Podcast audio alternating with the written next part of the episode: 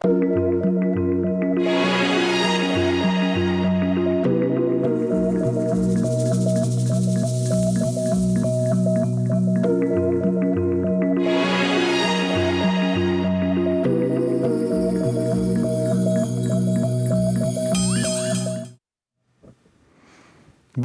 Et merci de nous retrouver pour la foi prise au mot, votre rendez-vous de formation chrétienne. Cette semaine, je vous invite à relire l'encyclique Fratelli Tutti. Elle est parue depuis un an et nous avons le recul nécessaire pour mieux la lire et la comprendre. Tout d'abord dans son contenu, que dit-elle? À quoi nous sensibilise-t-elle? Ensuite dans sa théologie, est-on dans la suite du magistère social des papes ou y a-t-il une rupture Et enfin, que nous invite-t-elle à faire Telles sont les questions que je vais poser à mes deux invités. Sœur Marie Monet, bonsoir. Bonsoir. Vous êtes dominicaine, vous êtes juriste, vous êtes théologienne et vous êtes la vice-rectrice de Domuni Universitas, l'université en ligne des dominicains. On reviendra sur, sur Domuni, mais d'un mot, euh, quel, est le, quel est le but de cette, de cette université? Bah, Le but de Domuni, c'est d'offrir au plus grand nombre euh, la accès à l'enseignement supérieur sans avoir à se déplacer et en pouvant étudier euh, chez soi à son rythme. Et puis le père Grégoire Cata, bonjour. Bonsoir. Bonsoir. Vous êtes donc jésuite, vous êtes théologien, vous êtes enseignant au Centre Sèvres et vous êtes directeur du service famille et société de la Conférence des évêques de France. Là aussi, peut-être un mot. Euh, vous faites quoi? Qu'est-ce que vous dirigez? Quel est ce service famille et société? Alors, Ce service famille et société euh, euh, couvre un certain, un certain nombre de champs de, de la pastorale de l'Église, plutôt en, conversation avec le monde, la pastorale de la famille, la pastorale de, de la santé, les aumôneries de prison, et puis les, les questions de société, l'écologie, les questions, les questions sociales, justice et paix. Voilà, voilà large service. Là, on est en plein dans le. Et, donc, c'est un petit peu notre, notre moteur, c'est le fond de commerce dans ce service, c'est quand même la doctrine sociale de l'Église. Et c'est vrai que l'encyclique Fratelli Tutti, je dirais, dans la diversité des, des, des thèmes de notre service, nous réunit pas mal. Justement, vous êtes l'un et l'autre spécialiste de la doctrine sociale de l'Église. Est-ce que ce, texte vous a surpris? Euh, On est à un an, c'est vrai que les, réactions ont été d'abord, euh, c'est quand même très social, c'est peut-être même un peu, entre guillemets, à gauche, euh, etc. Est-ce que pour vous, c'est vraiment une rupture, ce texte-là? Euh, non, c'est pas une rupture parce que justement, ça s'ancre dans toute la tradition sociale de l'Église, mais qu'on méconnaît souvent.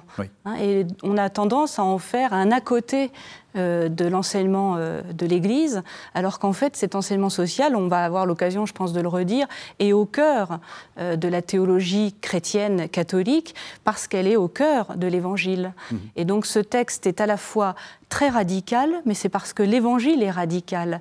Et il nous a permis, il nous permet aujourd'hui de nous replonger dans cette radicalité de, la fraternité humaine. Mhm. Pareil, là aussi, euh, on a entendu d'abominables clichés. Euh, il est sud-américain, donc euh, il est marxiste, donc, enfin, vous voyez le côté un peu barboudo de cubain. Pas du tout. Voilà, alors c'était déjà des choses qui ont pu être dites pour d'autres textes hein, de la doctrine sociale de l'Église. Le premier texte à la fin du 19e siècle, Rerum Novarum, il y avait aussi des grands patrons du Nord qui se sont insurgés contre le fait que le pape faisait un texte où il se montrait en solidarité avec, euh, avec la classe ouvrière. Donc euh, voilà, ce pas des choses qui sont nouvelles. Le plus important, c'est de se rappeler que tous ces textes qu'on met dans l'enseigne, la pensée sociale de l'Église, ben, ils font résonner quoi, la, parole de, la parole de Dieu, ils font résonner la bonne nouvelle de l'Évangile, mais toujours dans un contexte particulier. Quoi. Et le contexte de la fin du 19e siècle n'est pas le même que celui d'aujourd'hui. Et donc finalement, ben, le pape François, et, il s'inscrit euh, dans, voilà, dans dans, au début du 21e siècle dans comment faire résonner quoi, la bonne nouvelle de l'Évangile dans les défis auxquels sont confrontées euh, nos sociétés. Euh, et parler de, de surprise, c'est vrai que, euh, en fait, il y a plus ou moins de surprises. C'est qu'aussi, Fratelli Tutti s'inscrit comme une, une, une, réponse aussi, une suite quoi, à Laudato aussi, qui avait beaucoup fait parler il y a cinq ans. Donc, mm. Voilà, on n'est pas, on pas dans une rupture ou dans une, dans une nouveauté absolue. Non. Mm-hmm. Alors le texte commence en fait par un constat assez amer. Euh, on sent que le pape est pas, enfin, regarde le monde d'un œil un peu, un peu sombre, en particulier euh, ce, ce concept assez, euh, assez étonnant de marginalisation mondiale. C'est-à-dire on est dans un monde mondialisé et puis en fait il n'est pas si mondialisé que ça en réalité. Qui ne cesse de créer des, des marginalités. Oui, c'est ça. Des exclusions et des... Et pourquoi? Enfin, Qu'est-ce qu'il est en train de viser en fait? Moi je pense que le pape François est un homme de terrain. Euh, et il est lucide. Il est lucide sur la violence qui habite nos sociétés, nos groupes humains, nos économies. Il est lucide parce qu'il vient d'un pays quand même qui a vécu des crises économiques majeures, donc il connaît bien les répercussions euh, de cette économie mondiale euh, libérale qui profite à certains et qui laisse sur le carreau, comme on dirait familièrement, les autres. Mm. Il sait ce que c'est que la dévaluation de la monnaie quand vous perdez du jour au lendemain tous vos biens tout ce que vous avez acquis, toutes vos économies, toute votre épargne, toute votre retraite. Donc, il apporte à l'Église universelle, et donc à nous aussi peut-être plus privilégiés, ce regard de tous ceux qui sont dans les marges. Mhm. Et donc, je pense que c'est un constat lucide, euh, sombre sans doute, mais d'abord lucide. Mhm. Puis peut-être... Euh, aussi ce, qu'il cherche à faire, comme il l'avait fait dans, dans Laudato aussi, et là ça s'inscrit dans la, grande tradition de l'enseignement social de l'Église, c'est de reprendre ce schéma de, de, regarder, de voir, pour pouvoir après euh, juger, éclairer à la lumière de l'Évangile, et puis après agir. Alors, qui ne sont pas des, à faire des coupes euh, strictes, et puis des fois on commence par agir, c'est ça qui nous amène à voir, et après on, juge. Mais c'est quand même cette dimension-là, mais avec la touche particulière euh, du pape François, euh, où le fait de voir, c'est pas simplement un regard, c'est important d'avoir un regard un peu objectif, de faire appel aux sciences, mais aussi de se laisser toucher. C'est un regard qui, voilà, c'est le regard de compassion. Quoi. c'est le regard qui, face à, des souffrances, quoi, à, des, injustices, à des choses, des dysfonctionnements ben, euh, se laissent affecter. Euh, euh, et, donc ce premier chapitre, de fait, les ombres d'un pays, voilà, d'une, société qui se fragmente, ça peut paraître un peu, un peu négatif, mais c'est vraiment cette dimension-là, d'entrer dans, se laisser toucher, pour après laisser jaillir quand même une espérance.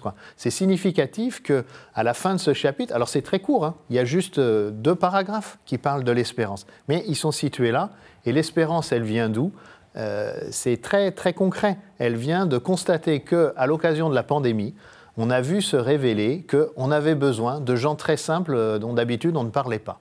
Euh, les éboueurs, euh, les gens qui font euh, du soin, les gens qui font le ménage, et voilà, toutes ces personnes dont on n'a pas pu se passer et dont on pouvait pas, où on ne pouvait pas télétravailler, ils ont dû continuer à travailler. Et, eh ben, et, les gens qui, les gens qu'on a applaudis, quoi, voilà. Et eh ben, le, pape, c'est là-dessus qu'il appuie son espérance. Mm. Significatif, c'est ça qui est à, retenir. D'où, d'où jaillit notre espérance face à un constat qui est, qui est, c'est vrai, assez, assez sombre, parce que c'est aussi la réalité du tragique dans lequel nous vivons. Mm. Donc vous vouliez intervenir.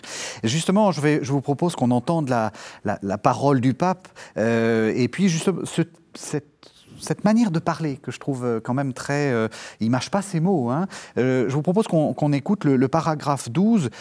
il est en train de faire en fait une sorte d'exégèse, d'une sorte de slogan qu'on entend partout. Il faut s'ouvrir au monde, c'est presque de, la, de, la, publicité. Et vous allez voir qu'il en dit bah, pas que du bien. S'ouvrir au monde est une expression qui, de nos jours, est adoptée par l'économie et les finances. Elle se rapporte exclusivement à l'ouverture aux intérêts étrangers ou à la liberté des pouvoirs économiques d'investir sans entrave ni complication dans tous les pays. Les conflits locaux et le désintérêt pour le bien commun sont instrumentalisés par l'économie mondiale pour imposer un modèle culturel unique. Cette culture fédère le monde, mais divise les personnes et les nations, car la société toujours plus mondialisée nous rapproche, mais elle ne nous rend pas frères. Plus que jamais, nous nous trouvons seuls dans ce monde de masse qui fait prévaloir les intérêts individuels et affaiblit la dimension communautaire de l'existence. Il y a plutôt des marchés où les personnes jouent des rôles de consommateurs ou de spectateurs. Alors cette jolie phrase, hein, la société toujours plus mondialisée nous rapproche, mais elle ne nous rend pas frères. Comment est-ce que vous lisez cette phrase? Oui, je pense que c'est quelque chose qu'on expérimente bien, mais la, la question, euh, c'est qu'est-ce que ça veut dire de devenir frère Et c'est vrai que dans l'encyclique, ben, euh, juste après ce premier chapitre un peu, un peu sombre, euh, le pape va nous faire rentrer dans la méditation du bon samaritain. Et là, le point est très clair, c'est être frère, euh, c'est quoi? C'est ne pas être indifférent à la, à la souffrance de l'autre. Euh, c'est ça le bon samaritain. Il passe pas, il ne change pas de, de, côté. Et donc ça, euh, ça nous, nous, pose un, peu un défi quoi, pour aujourd'hui. Comment notre société, la mondialisation, euh, toutes ces, interactions que nous avons entre nous, est-ce que c'est des interactions qui nous aident à être plus attentifs les uns aux autres et à être plus, voilà, de se laisser toucher les uns par les autres, ou au contraire de nous ignorer les uns les autres quoi, mmh. Et, et, le, diagnostic qu'il pose est, clair, c'est qu'il y a une partie de la, de la mondialisation ou de, de, la croissance des échanges économiques dans tous les sens qui ne favorise pas du tout en tout cas, qui n'est pas suffisante pour favoriser le fait d'être frère. Alors justement, cette question de fraternité va nous, nous conduire finalement à l'un des, des leitmotivs hein, de, cette, de cette encyclique, qu'on entend aussi beaucoup dans la parole, euh, dans l'avion, etc., du, pape, la question des, frontières. Alors vous êtes juriste. Est-ce que ce n'est pas dangereux de remettre en cause ce qui est quand même un des fondements de notre droit international, les frontières et l'accueil des migrants? Alors paradoxalement, le fondement du droit international, c'est pas les frontières, c'est un en deçà des frontières, c'est-à-dire une humanité commune qui nous rassemble, une fraternité commune qui, avant même l'émergence des frontières, justifie qu'on va entrer en échange, en relation, en circulation, alors euh, circulation physique, euh, géographique, mais aussi circulation des idées, des cultures, voire même des religions. Hein. On entre en échange et pour réguler ces échanges, il y a la nécessité de construire des règles qui vont s'appeler progressivement le droit international pour essayer d'encadrer euh, les échanges. Et dans ce cadre-là, effectivement, les frontières géographiques deviennent un élément de régulation, mais un parmi d'autres. Hmm. Donc vous dites que d'une certaine façon, on a pris les choses complètement à l'envers. C'est-à-dire qu'en fait, le but, c'est d'abord la circulation. Exactement. Et historiquement, euh, le droit international, international, émerge au XVIe siècle, hein, au moment où en fait les Espagnols et les Portugais traversent les océans et vont rencontrer ce qu'on appelle aujourd'hui l'Amérique. Hein, mhm. euh, à l'époque, on disait les Indiens. Hein, la première euh, circulation, c'est à Saint-Domingue, Haïti. Mhm. eh bien, c'est à ce moment-là que les théoriciens espagnol, dominicain, là je prêche un peu pour bah, Pour, votre paroisse, oui. Mais il y avait aussi beaucoup de jésuites, donc, c'est pour ça que je suis heureuse aujourd'hui qu'on puisse être euh, tous les deux témoins de, nos deux traditions. On commençait, ces théoriciens en Espagne. Ont commencé à penser la question des frontières et des relations internationales à la lumière de l'expérience de l'échange et mmh. non pas de la clôture mmh. des pays sur eux-mêmes. Et c'est après qu'émerge la notion de frontières, de nation, mmh. perçue de plus en plus et aujourd'hui encore, comme au contraire des espaces clos sur eux-mêmes. Hmm. Et, je crois que ce qui est important, c'est de relire euh, Fratelli Tutti. Euh, on trouvera nulle part euh, un appel à abolir les frontières. L'image qu'utilise le pape, qui est une image bien commune et qu'on connaît bien, c'est est-ce que la frontière, c'est un mur ou est-ce que c'est un pont? Mais un pont, il y a quand même une frontière. C'est un pont entre deux, voilà, entre deux espaces, entre deux, groupes de personnes. Et, toute l'invitation qu'il nous fait, et qui est la dynamique de l'Évangile, est bien de favoriser la rencontre. Euh, voilà, quelque chose qui se fasse une rencontre. Mais ça ne veut pas dire abolir, quoi. La rencontre se fait entre des personnes euh, différentes. Donc, ce n'est pas d'abolir euh, pas d'abolir les frontières, c'est pas d'abolir les différences. Mais que faisons-nous, quoi, de ces frontières? Est-ce qu'on érige les frontières en, en des murs qui sont dits infranchissables et qui en fait, dans la réalité, sont toujours franchis mais au détriment du respect de la dignité des personnes, parce que quand on franchit un haut mur, ben, on est obligé de passer par des passeurs, par des, situations complètement inhumaines, ou est-ce qu'on est capable de, créer les conditions pour qu'il euh, y ait une rencontre et, un passage? Donc je crois que l'image du pont et, de la, et du mur, c'est vraiment au cœur de ce que cherche à dire le pape et qui est bien une chose tout à fait différente qu'un appel à l'abolition des frontières. Mmh. Oui, je suis, tout à fait d'accord avec ça. la frontière, elle est le marqueur de l'altérité. Mmh. Et cette altérité n'a pas à être supprimée, au contraire, elle est la condition de la relation mmh. avec, euh, avec l'autre. Et donc la frontière est ce marqueur, euh, un peu le milieu du pont, quoi.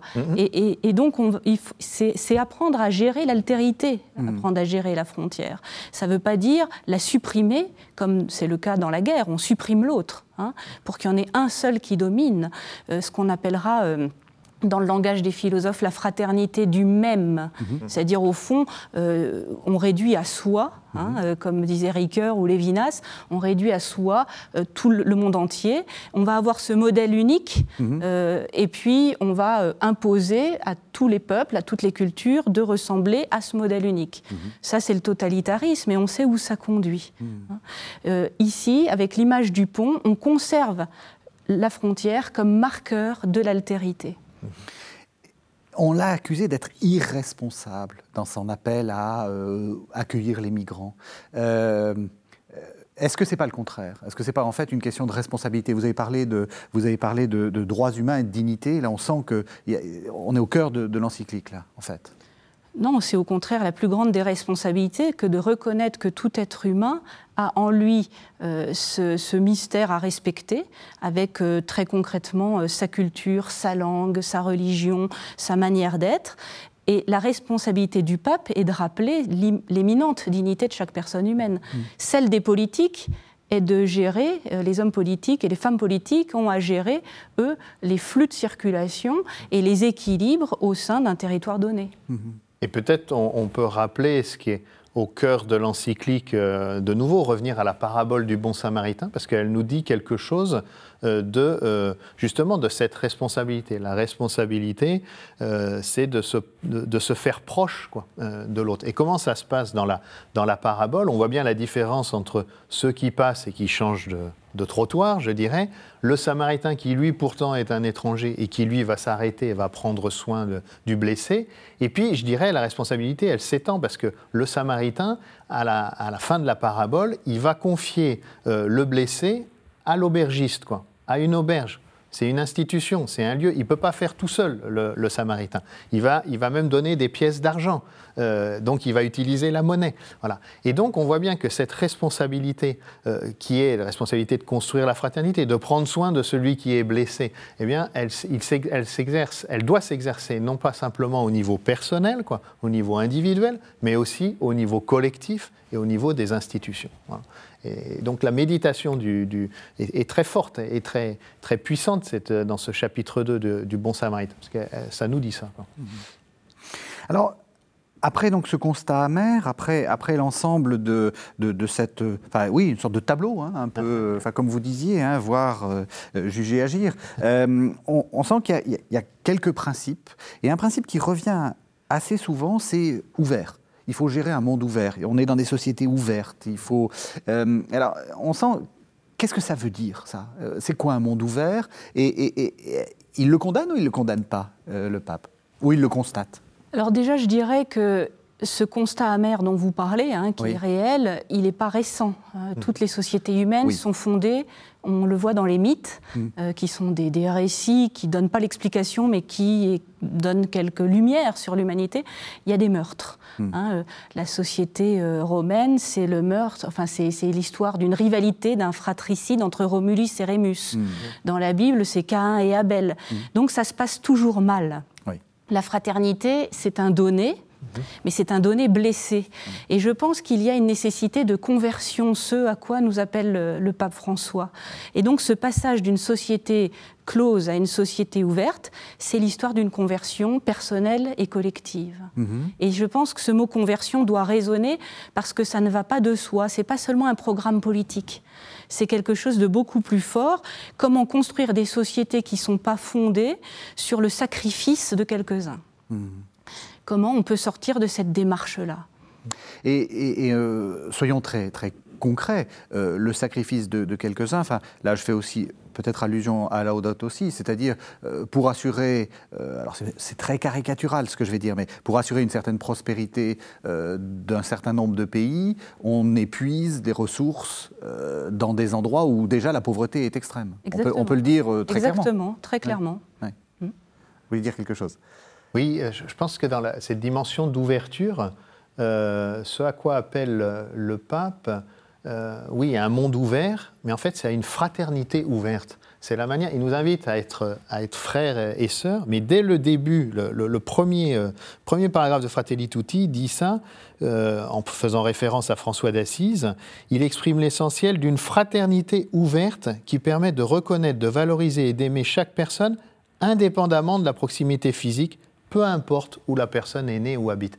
Et donc, euh, voilà, on voit bien que dans fraternité, on peut avoir une visée de la fraternité qui soit euh, la fraternité bah, du petit groupe, quoi, ou la fraternité restreinte. Et en fait, ce à quoi nous invite le pape, c'est toujours la vraie fraternité. Voilà, elle est, elle est ouverte. Ça veut dire qu'elle nie pas qu'il y a une fraternité réelle qu'on a à construire et qui n'est pas toujours évidente, quoi, au sein de nos familles, au sein de nos groupes. Mais ça doit toujours être une, fraternité qui cherche à aller au-delà, quoi, cherche à aller au-delà. Et l'ouverture, elle est, elle est de ce côté-là, quoi. Mhm.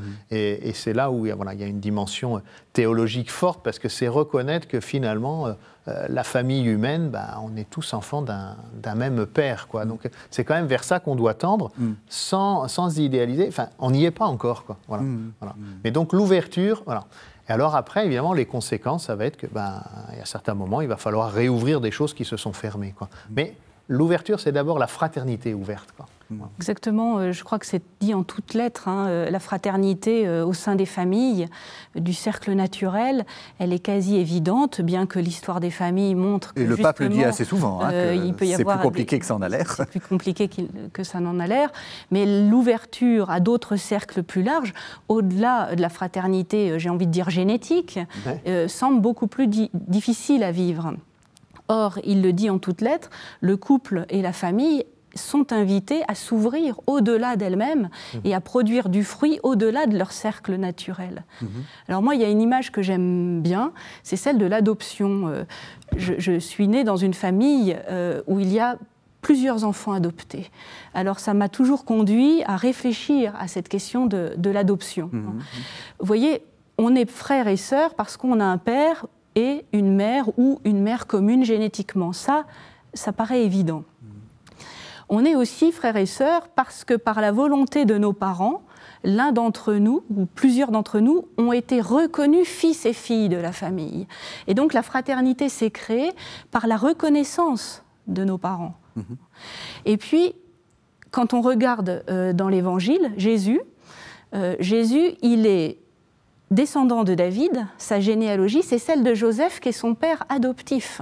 Mhm. Et puis il y a même deux généalogies, les deux sont celles de Joseph. Mhm. Donc il est inscrit dans l'état civil, il est reconnu fils de Marie et de Joseph par son père adoptif. Et réciproquement, nous, nous entrons dans une filiation divine par la volonté de Dieu qui nous, fait, qui nous reconnaît fils et filles de, Dieu. Mhm.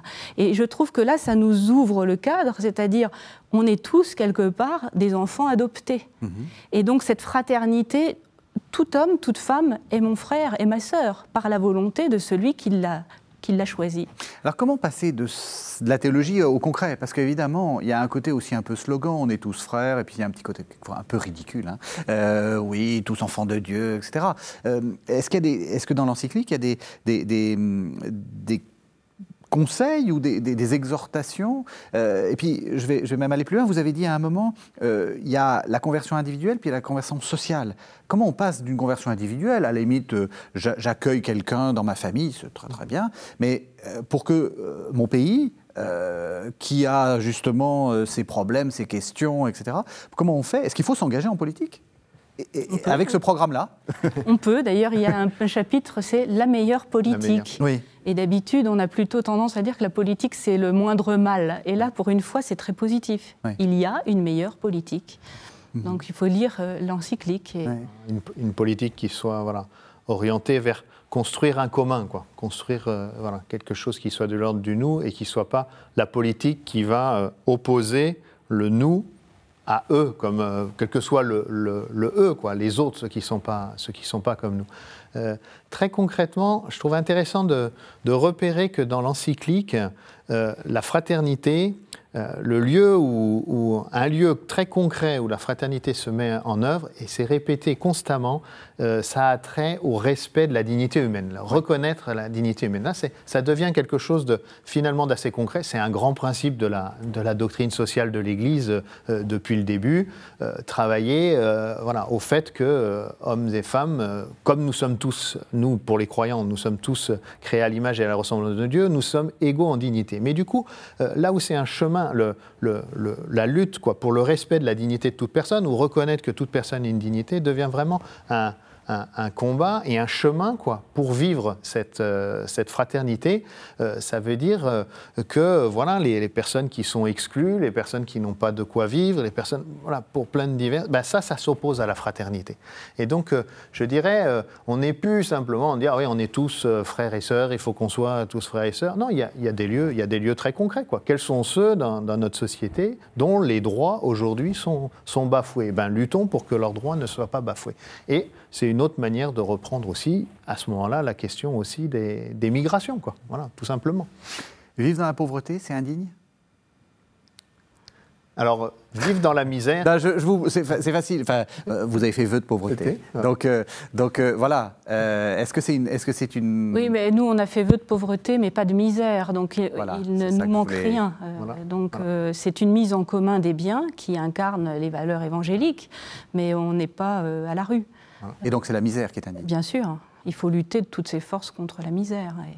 Alors moi, je reviens, je rebondis sur quelque chose que vous avez dit. Est-ce que c'est pas un peu ridicule Oui, bah voyez, même, je suis un peu provocateur. C'est mon, mon, métier là. De manière affirmative, c'est ridicule. Bon, je crois que si on supprime ce message-là parce que ça serait ridicule et caricatural des chrétiens bénis oui oui, hein, pour euh, le dire euh, un peu vite, on supprime effectivement une horizontalité dont on veut peut-être plus pour retrouver une verticalité. Mais à ce moment-là, vous supprimez la fraternité vous supprimez aussi la paternité de Dieu. Vous voyez, et les deux, les deux vont ensemble. Moi, j'aime bien les propos de Marie Balmary, euh, bibliste, euh, psychanalyste aussi, qui parlait d'une fraternité orpheline. Aujourd'hui, on peut être dans un monde d'une fraternité orpheline et on vit une sorte de de combat social, euh, peut-être parfois un peu, jamais excessif, mais qui pourrait aller un peu dans tous les sens, hein, sans fondement comme chrétien, il y a un fondement. On est frères et sœurs les uns des autres, y compris de ceux qui sont à l'autre bout du monde et avec qui on n'a rien en commun, parce que nous avons un père commun, une source commune. Et renoncer à la fraternité, c'est renoncer aussi à la paternité. Il hmm. faut, faut, être très concret. Mettons ça au sein d'une famille vous excluez un de vos frères ou une de vos sœurs, quelque part, c'est le lien aussi à vos parents que vous mettez à mal. Hmm. Hein. Eh bien, c'est la même chose dans la foi chrétienne. Hmm. Et moi, je trouve que c'est très dangereux de dire que la fraternité soit une option, soit un petit côté ridicule des chrétiens. C'est renoncer au cœur de. On peut pas, on peut pas euh, renoncer à la fraternité au nom d'une sorte de rapport euh, moi et mon Créateur. Voilà. une sorte de rapport. Euh, Parce que ça, c'est pas l'évangile. Ça, c'est la religion, très bien, ça, ça a toute sa valeur, mais c'est pas l'évangile. Et c'est précisément ce que le pape vient réaffirmer euh, dans le, dernier chapitre, un peu en conclusion quoi, de, l'encyclique. Je lis, il dit Nous croyons, nous pensons que sans une ouverture au Père de tous, il n'y aura pas de raison solide et stable à l'appel à la fraternité. Et avant, il avait rappelé que, comme euh, les différentes religions, comme euh, par leur valorisation de chaque personne humaine comme créature appelée à être fils et fille de Dieu, offre une contribution précieuse à la construction de la fraternité.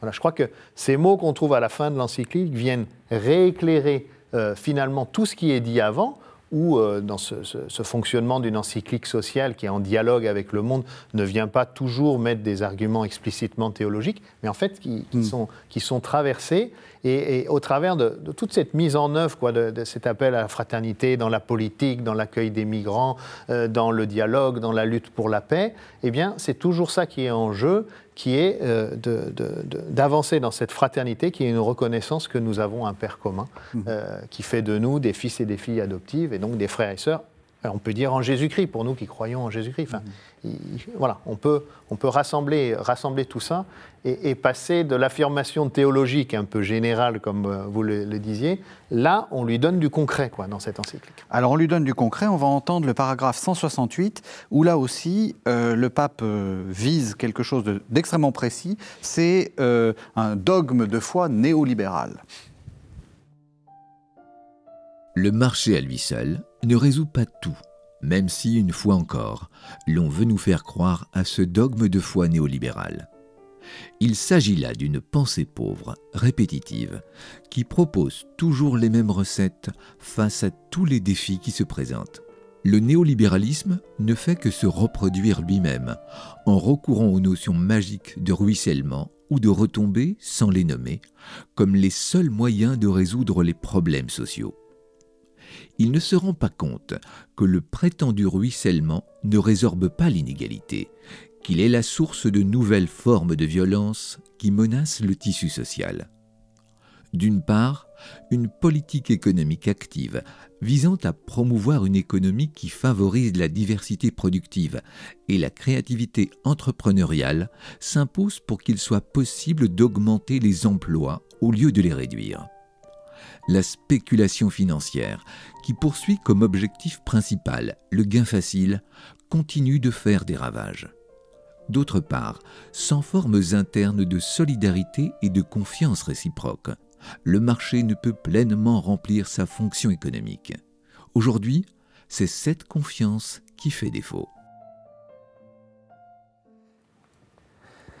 Alors voilà, on, a déclaration contre, contre le, le, marché. Le marché à lui seul ne résout pas tout.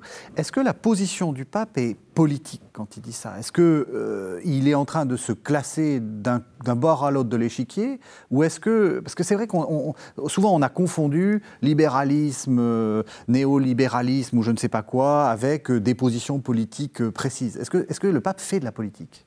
Enfin, oui, il fait de la politique. Alors, il, fait, euh, il, fait forcément de la politique, mais pas de la politique politicienne, pas de la politique partisane, mais la politique au sens que la politique, c'est ce qui permet de construire la police, quoi, la, ville, la, société, quoi, euh, le, vivre ensemble. Et ça, on peut pas, euh, voilà, on ne peut pas y échapper. Et c'est bien au cœur de, de, notre foi chrétienne aussi de s'engager là-dessus. Alors simplement. Ce qui rappelle sur le marché, euh, c'est le marché néolibéraliste, ce n'est pas, pas des choses très nouvelles hein, dans, la, dans la doctrine sociale de l'Église, c'est simplement de rappeler que le marché n'est pas une fin en soi. Quoi. Mmh. Hein, que la, fin, la, finalité, c'est euh, c'est le bien commun, quoi. C'est ce qui va aider les hommes et les femmes, quoi, à vivre ensemble, quoi, et, euh, et, à construire ce, commun. Et de fait, toutes les, questions, toute la, répartition des, la répartition des biens et des services, tout ne peut pas se, régler simplement par euh, la loi du marché. On voit bien ce qui se passe au niveau de la santé, par exemple. On ne peut pas simplement dire, bah, par la loi du marché, il y a ceux qui peuvent payer, ils seront soignés, ceux qui ne peuvent pas payer ne seront pas soignés. Ben non. Et dans nos pays, c'est bien, bien ce qu'on fait, c'est bien ce qu'on a vécu euh, pendant le, temps de la pandémie. Et en même temps, c'est bien les questions qui se posent quand on voit la répartition des vaccins, quels sont les pays qui réussissent à avoir des vaccins ou autres. C'est ça. Donc, euh, voilà, dans, la, dans cet, cet appel, ce n'est pas un rejet euh, du marché, c'est simplement resituons les choses dans leur, dans leur ordre et en quoi pour certaines choses, pour la location de, certains biens, euh, peut-être que le marché est très bien. Pour, vendre des, pour répartir les téléphones portables, c'est peut-être très bien d'utiliser la loi du marché. Peut-être que pour l'éducation ou la santé, il faut penser différemment. Mhm. Il, y a, beaucoup de, phrases sur ce qu'il appelle le populisme. C'est quoi le populisme? Ben, Le populisme, c'est c'est la caricature de la démocratie, c'est-à-dire qu'au lieu de chercher l'adhésion du plus grand nombre pour essayer de construire ce consensus sur lequel une société va avancer, progresser, on va euh, essayer de dire euh, ce que on a, les autres ont envie d'entendre pour être élus, simplement. Mhm. Hein, donc dans le populisme, il y a euh, une perversion de la parole, euh, de la voix, euh, et donc on va quelque part créer ce, déficit de confiance aussi envers la capacité du politique à résoudre, à trouver des solutions pour mhm. que la société progresse. Donc le populisme conduit tout droit à la désespérance et au désespoir. Voilà. Pour que quelques-uns s'imposent, on va justement euh, paradoxalement générer euh, la désaffection de, la sphère commune. Hmm. C'est intéressant ce que vous dites parce qu'on voit bien que dans cette encyclique, euh, vous avez dit quelques-uns, on sent bien qu'il y a vraiment un, discours qu'il tient en permanence, c'est tous euh, contre quelques-uns. Enfin, je veux dire, euh, promouvons le, collectif, la fraternité, l'inclusif. Euh, l'inclusif. Homme-femme, par exemple. Voilà, c'est ça. Hein. On aurait pu dire aussi, ça a été signalé quand l'encyclique est sortie, tous frères, on aurait pu dire tous frères et sœurs. Ça aurait peut-être été aussi plus explicitement. Ah, vous seriez encore plus, vous iriez encore plus. Mais ça aussi, c'est vraiment une idée du pape. C'est-à-dire, le, problème, c'est l'accaparement, c'est le, ah. le, l'oligarchie, c'est le petit L'accent de l'encyclique, c'est le touti. Hein. bien sûr, c'est la fraternité, mais c'est le touti, c'est le tous, c'est la communauté universelle.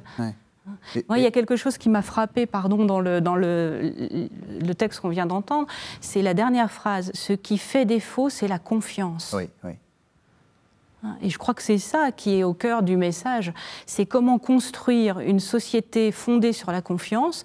Et on sait aussi que la confiance, c'est la base du commerce. Mhm. C'est la base des échanges. C'est donc la base de la monnaie. De la monnaie. Hein, la monnaie n'est rien d'autre qu'un échange et donc une confiance. Et on sait très bien que quand on perd la confiance, les marchés s'effondrent. Donc la voix du pape, elle porte en deçà, encore une fois, de, la politique euh, euh, effective, pour rappeler que c'est cette confiance qui est à construire. Et ça sera bon aussi pour le business. pour être clair. Oui, oui. Les hommes d'affaires le savent. Quand on parle à des chefs d'entreprise, ils savent très bien que tout repose sur cette confiance. Et quand il y a une crise, les gens retirent leur argent tout de suite des banques, les banques s'effondrent et tout s'enchaîne. Hmm. Et donc finalement, oui, comme vous dites, euh, on n'est pas, pas dans un discours euh, euh, nous contre le marché ou nous contre... Pas du tout. Mais c'est vraiment... pas du tout. Restaurons une société de confiance. Je pense que les chrétiens, c'est des hommes et des femmes de Enfin, qui cultivent la confiance, des hommes et des femmes de foi, c'est le même mot, hein, hmm. fides, hmm. foi, confiance, et qui doivent insuffler partout là où ils sont cette confiance dans les relations et dans les autres. Hmm. Et ce faisant, paradoxalement, c'est excellent pour l'économie. Et c'est vrai que le, le, ce qui est reproché quoi, à, ce qu'on met sous le, le, vocable de populisme pour le pape, euh, c'est pas du tout qu'on on, fasse, on valorise la dimension de peuple, parce qu'au contraire, c'est ce qui l'encourage. Quoi. Et, puis, et puis il fait ça avec son arrière-fond argentin, quoi, euh, sur lequel euh, voilà, le, mot peuple, pour lui, est, très positif. Quoi. Pour nous, évidemment, dans notre contexte, euh, dans un contexte peut-être français, occidental, on sait que le mot peuple a été manipulé, utilisé, donc on n'est plus, on est plus prudent. Mais il dit bien, le, vrai problème dans, dans ce qui peut être une dérive populiste, c'est quand la catégorie de peuple, quand le, mot de peuple devient quelque chose de fermé. C'est le peuple contre, contre les élites, le peuple contre un autre peuple. Euh, voilà. Ce qu'il dit au numéro 160 est très clair. Les groupes populistes fermés défigurent le terme peuple puisqu'en réalité, ce dont il parle n'est pas le vrai peuple. En effet, la catégorie de peuple est ouverte. On revient à ce dont on a parlé avant. C'est toujours que si c'est quelque chose de fermé, bah, ce n'est pas le, vrai peuple. Et au contraire, le, vrai peuple, sachant où il est ancré, bah, s'ouvre voilà, aux autres. D'ailleurs, il a, il a cette, euh, expression assez intéressante d'amitié sociale. Là aussi, on, a l'impression qu'il n'a pas peur d'utiliser des, des, concepts un peu psychologiques pour réutiliser, enfin pour changer notre comportement. c'est très intéressant ce, terme d'amitié sociale. Euh, depuis que l'encyclique est sortie, on, cherche à comprendre, mais qu'est-ce qu'il veut dire par là? À certains moments, c'est vraiment synonyme de fraternité. Moi, il y, a une chose que voilà, on, peut dire qui peut-être explique ce que le pape euh, cherche à dire, c'est de se rappeler euh, dans un discours qu'il a fait à, à Cuba en 2015 auprès de jeunes il explique ce qu'est l'amitié sociale. Et il raconte une histoire, comme toujours fait le, pape François. Il dit, euh, un jour, je suis allé dans une paroisse populaire euh, et le curé m'a présenté un groupe de jeunes qui travaillaient euh, à construire des choses dans le, dans le quartier pour la paroisse, un petit bâtiment. Il a dit, voilà, alors celui-là, il vient de l'université, il est catholique, celui-là est juif, celui-là, il est communiste. Tous ensemble, ils travaillent pour le bien commun. C'est ça l'amitié sociale. Alors euh, voilà, il y a certainement plein de résonances à ce terme amitié sociale. On peut aller chercher du côté de peut-être euh, de, la tradition grecque, d'Aristote et tout ça. Mais en, attendant, peut-être partons de ce que dit le pape quand il raconte cette histoire-là. Finalement, l'amitié sociale, c'est ce qui se joue des relations entre les personnes quand ensemble nous sommes engagés pour euh, plus qu'une bonne action, pour construire le bien commun, pour lutter contre une injustice, voilà. Et, que du coup, le fait d'être ensemble à ce moment-là nous fait nous dépasser certaines de nos, euh, de nos différences qui, à d'autres moments, pourraient se transformer en conflit. On sait que les différences de religion, à certains moments, se transforment en conflit. Et là, au contraire, non, euh, on peut être différent et s'engager pour faire quelque chose. C'est très concret. Mm. Donc cette amitié sociale, certainement, en tout cas moi c'est ça ce que je, retiens du pape François, elle a à voir avec une fraternité qui se met en œuvre concrètement quoi, mm. pour euh, faire quelque chose. Quoi. Alors, on va arriver à la fin, on est à la fin de l'émission, on arrive aussi à la fin de l'encyclique, ça tombe bien. Il y, a, deux chapitres dont on, va, dont on va parler. Il y a le chapitre 7, euh, des parcours pour se retrouver. Et alors, il trouve, enfin, il cite la paix, le pardon, la guerre. C'est quoi ces parcours pour se retrouver? Bah, je crois que c'est des moyens très concrets pour s'engager euh, dans la fraternité, justement, que ça ne reste pas euh, des principes euh, sympathiques mais un peu éloignés de sa vie quotidienne. Et donc le pape est très pragmatique. Chacun peut entrer dans un de ses parcours pour, quelque part, influencer son milieu de vie mhm. et le transformer. Alors pourquoi ça? Pourquoi paix, pardon, guerre? Est-ce qu'il y en a, Il, faudrait rajouter justice. Et il y a justice, oui, vous avez raison. Il y a justice, c'est très important parce que euh, justement dans ce chapitre-là, il va travailler, puis on voit les, citations qu'il fait. Euh, il parle de situations euh, dramatiques dans le monde. Et, voilà, il ne parle pas simplement d'un petit conflit à, l'intérieur de la famille, mais de ces lieux du monde où les gens se sont entre-déchirés parce que d'ethnies différentes, parce que de religions différentes. Voilà. Et comment la société peut se reconstruire quoi, euh, et, reconstruire voilà, une paix durable. Ben, il, dit bien que le chemin, il y a quelque chose d'une nécessaire réconciliation, peut-être d'un pardon, mais on ne va pas tout de suite au pardon. Euh, en tout cas, le pardon n'est pas euh, le fait de passer de, faire un saut quoi, au-dessus de l'étape de la justice, c'est-à-dire reconnaître le mal qui a été fait, euh, avancer, faire la vérité quoi, sur ce qui a été fait, et après, voilà. Et, se pardonner, c'est pas simplement mettre un coup d'éponge quoi sur la souffrance et sur le mal qui a été fait. C'est le reconnaître et le dépasser. Donc tout, tout ce chapitre-là, et c'est un chemin pour la fraternité, je pense est assez, assez intéressant et assez à travailler parce que ça nous fait sortir peut-être aussi d'un certain idéalisme, d'un certain idéal euh, ou un peu, un peu un monde bisounours au sujet du pardon. Non, là, on est dans le réel, mais du coup, on associe pardon, euh, justice, pardon pour une paix, euh, une paix en profondeur. Mmh. Est-ce qu'il y a un thème qui vous a, particulièrement frappé? Euh, Parce qu'on arrive à la fin de l'émission et j'aimerais qu'on termine sur le dernier chapitre qui est euh, euh, les religions au service de la, fraternité. Ça, c'est vraiment important. Mais est-ce que dans, tout ce. ou qui vous a surpris, quelque chose qui vraiment ce qui m'a surprise, c'est quand même l'omniprésence de la question des migrations, qui est comme emblématique de cette fraternité euh, à laquelle nous sommes comme chrétiens appelés. Et donc, le pape François y revient sans cesse. On le sait déjà depuis le début de son pontificat, puisque son tout premier déplacement, c'était à Lampedusa. Euh, mais il y a quand même quelque chose à entendre, euh, qu'on veuille ou non s'engager pour l'accueil des, des, migrants, qu'on soit plus ou moins heurté par cette problématique il y a vraiment quelque chose à lire et à recevoir en tant que magistère de l'Église catholique.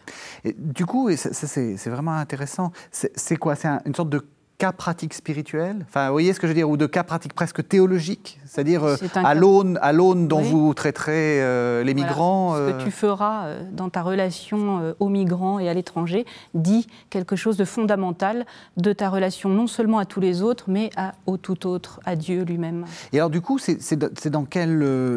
Enfin, je veux dire, quel est le, conseil du pape ou l'ordre, je ne sais pas, du, du pape C'est accueillir les migrants, euh, euh, favoriser l'immigration C'est parce que c'est quand même un sujet très très polémique, surtout dans nos euh, dans nos dans nos démocraties occidentales. on est on est dans un dans un dans un perpétuel. Puis en plus, on est en France bientôt dans des dans des calendriers.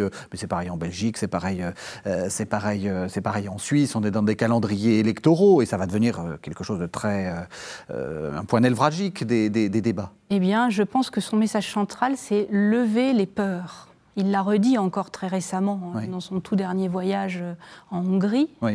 C'est lever les peurs vis-à-vis de la migration. Mmh. Il n'a jamais dit euh, ouvrez les frontières, euh, plus de politique migratoire. Il n'a jamais dit ça. Mm. Lui-même parle à certains moments de la régulation des flux migratoires. Et pour permettre une bonne intégration, il faut quand même toute une logistique et donc une intelligence aussi euh, des, des, conditions d'accueil mm. qui ne sont pas infinies. Hein. Donc, mais par contre, il y a un message plus profond qui est lever les peurs, c'est-à-dire comment est-ce que moi, concrètement, je vais gérer l'altérité, cette altérité qui m'effraie hmm. à certains égards, parce qu'elle me bouscule dans toutes mes manières d'être. Donc ce serait presque un exercice spirituel, oui, ça. C'est presque pour le. pas presque, c'est un, exercice, spirituel, pour l'avant ou, pour le pour le carême. Euh, euh, mon, rapport à, l'étranger. À l'autre. Et ça peut être la figure de l'étranger. Là, c'est omniprésent dans une encyclique sociale, mais c'est le rapport à l'altérité homme-femme, par exemple, dans les relations humaines ordinaires. C'est le rapport euh, entre les générations. tout, tout, ce qui est facteur d'altérité. Comment est-ce que je me situe par rapport à, l'autre, à l'altérité. Ah.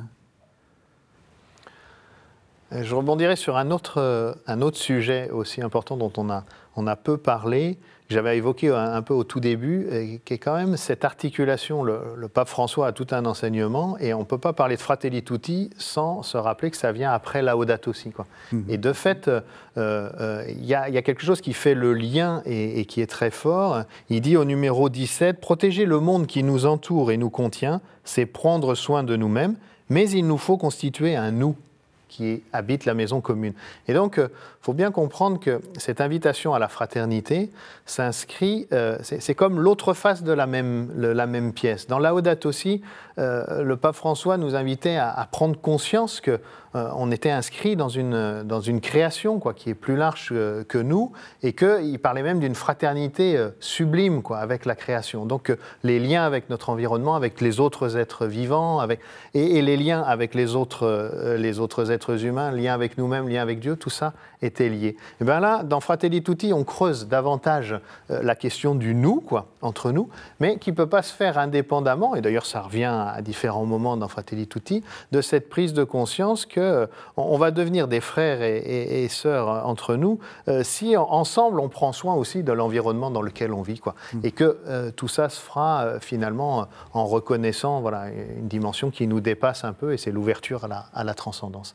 voilà, oui, et, et, qui était le, point vraiment central de, de, de, Laudato aussi, c'est de dire que c'est pas nous, nous et l'environnement, c'est aussi des rapports entre, entre humains qui se jouent. Et, du coup, cette articulation qui était très forte, qui était au cœur de Laudato si, entre écouter la clameur de la terre et écouter la clameur des pauvres. Et on retrouve ça dans, euh, euh, l'écoute de la clameur des pauvres et euh, en permanence dans, Fratelli Tutti, avec des invitations très fortes. Par exemple, justement, en, contradiction avec une approche trop ultralibérale quoi, du monde, le pape va redire on a besoin de tous. Et, écouter, faire participer les exclus dans la construction du commun, il parle à un moment, c'est source de torrents d'énergie morale Quoi. Voilà, il y, a des, images quoi, très fortes euh, euh, là-dessus. Il parle de, aujourd'hui, on peut plus se permettre de faire des politiques sociales sans les faire, euh, pas simplement pour les gens qui sont concernés, mais avec eux et même à partir d'eux. Voilà. Ça, il y a tout un axe qui est, qui est déployé de ce point de vue-là qui rejoint voilà, le, grand principe de la doctrine sociale de l'Église, qui est l'option préférentielle pour les pauvres, mais sur son mode, pas simplement faisons attention aux pauvres et aux exclus, mais donnant-leur leur place, parce que sinon c'est eux qui vont nous conduire, quoi. Euh, c'est eux qui nous conduisent au royaume de Dieu. C'est évangélique. Et en fait, on arrive, oui, on arrive justement à ce chapitre 8 qui s'appelle Les religions au service de la fraternité. Ce que, François euh, montre, et c'est ce que vous avez aussi dit, euh, sœur Marie Monet, c'est que euh, la fraternité, c'est pas une option. Euh, c'est pas c'est pas en plus. C'est pas euh, c'est pas un truc parce qu'on est bien gentil et qu'on a on est on est bien religieux. on se dit on va s'occuper. Ça fait partie de la religion d'une certaine façon. C'est au cœur de l'Évangile. Et c'est au cœur. Euh, il y a une dimension verticale évidente et puis il y a une dimension horizontale et on voit bien que ça constitue le mystère pascal et la croix. Donc mm. on peut très symboliquement se rappeler que ces deux dimensions sont non seulement compatibles, mais aussi absolument nécessaires l'une à l'autre. Est-ce que vous êtes d'accord? Tout on arrive à la fin de l'émission? Et, je, le, je, le, remettrai de nouveau avec les mots du, pape, parce qu'il y a des, images très parlantes. Il parle de, au tout début de l'encyclique, il, il, parle de François d'Assise et il parle de la saveur de l'évangile. La fraternité, c'est la saveur de l'évangile. Et à la fin, dans le dernier chapitre, il parle de la musique de l'évangile. Si la musique de l'évangile cesse de vibrer dans nos entrailles, nous aurons perdu la joie qui jaillit de la compassion, tendresse qui naît de la confiance si la musique de l'Évangile cesse de retentir dans nos maisons, sur nos places, la mélodie qui nous pousse à lutter pour la dignité de tout homme et de toute femme sera perdue. Et voilà, la, fraternité euh, et, toute cette encyclique a à avoir à mettre en œuvre la musique de l'Évangile, la saveur de l'Évangile. Merci à tous les deux. Alors peut-être pour, aller, pour aller plus loin, d'abord on s'inscrit à Domoni, euh, parce que, non mais je, vous allez voir pourquoi, vous allez voir pourquoi, parce que à Domoni on ne fait pas que, simplement que euh, le dogme trinitaire et, et, de la Bible, mais on fait aussi de, la, de la, la, sociologie, de la philosophie. Oui, des sciences sociales, des droits humains, il y a tout un parcours de droits humains, il y a l'enseignement social de l'Église, tout, des cours d'éthique, il y a tout un panel de, de cours à la carte qui permettent d'approfondir chacune de ces thématiques à son rythme mhm. euh, par Internet. www.domuni.eu. EU comme Europe. Bienvenue. Et puis, euh, on, on s'intéresse aussi à ce que fait la conférence des évêques de France. Oui, alors euh, pour la, réception et puis pour pouvoir aller plus loin dans, la, réception de cette encyclique, c'est vrai que le service famille et société s'est mis au travail avec le, CERAS euh, des, jésuites à Paris pour faire une édition commentée, comme ça avait été fait pour euh, des précédentes encycliques, pour Laudato aussi, pour Querida Amazonia. Et donc voilà, elle est, je dirais, sur les, presses, cette édition commentée avec des, des, introductions pour chaque chapitre, des commentaires de certains, certains passages, voilà, et puis quelques textes complémentaires, euh, l'encyclique vue depuis l'Afrique ou vue depuis l'Amérique latine. Donc euh, voilà, aux éditions Lessius, ça va sortir dans quelques semaines. Donc euh, soyez aux aguets dans les, dans les, librairies catholiques ou en ligne pour avoir un outil qui aide à travailler en groupe ou seul l'encyclique Fratelli Tutti. Et il y a beaucoup de ressources également sur le site de la Conférence des évêques de France, www cef.fr. Et puis alors du coup aussi... Il y a eu un petit moment d'hésitation, mais on va y arriver. Et sur, le, et sur le site pour la doctrine sociale de l'Église, euh, qui est aussi en partenariat avec la, conférence des évêques, www.doctrine catholique, euh, doctrine, euh, euh, doctrine sociale catholique.fr, voilà, où il y a tout, il y a l'encyclique, il y a déjà des commentaires, et puis il y a toutes les autres encycliques sociales et, plein d'articles. Et après, je vais vous parler du site internet de la chaîne, www.ktotv.com. C'est sur ce site que vous pourrez retrouver cette émission et la visionner autant de fois que vous le voulez, de manière gratuite. Nous sommes aussi euh, dans cette idée de doctrine sociale. Merci beaucoup de nous avoir suivis. On se retrouve la semaine prochaine.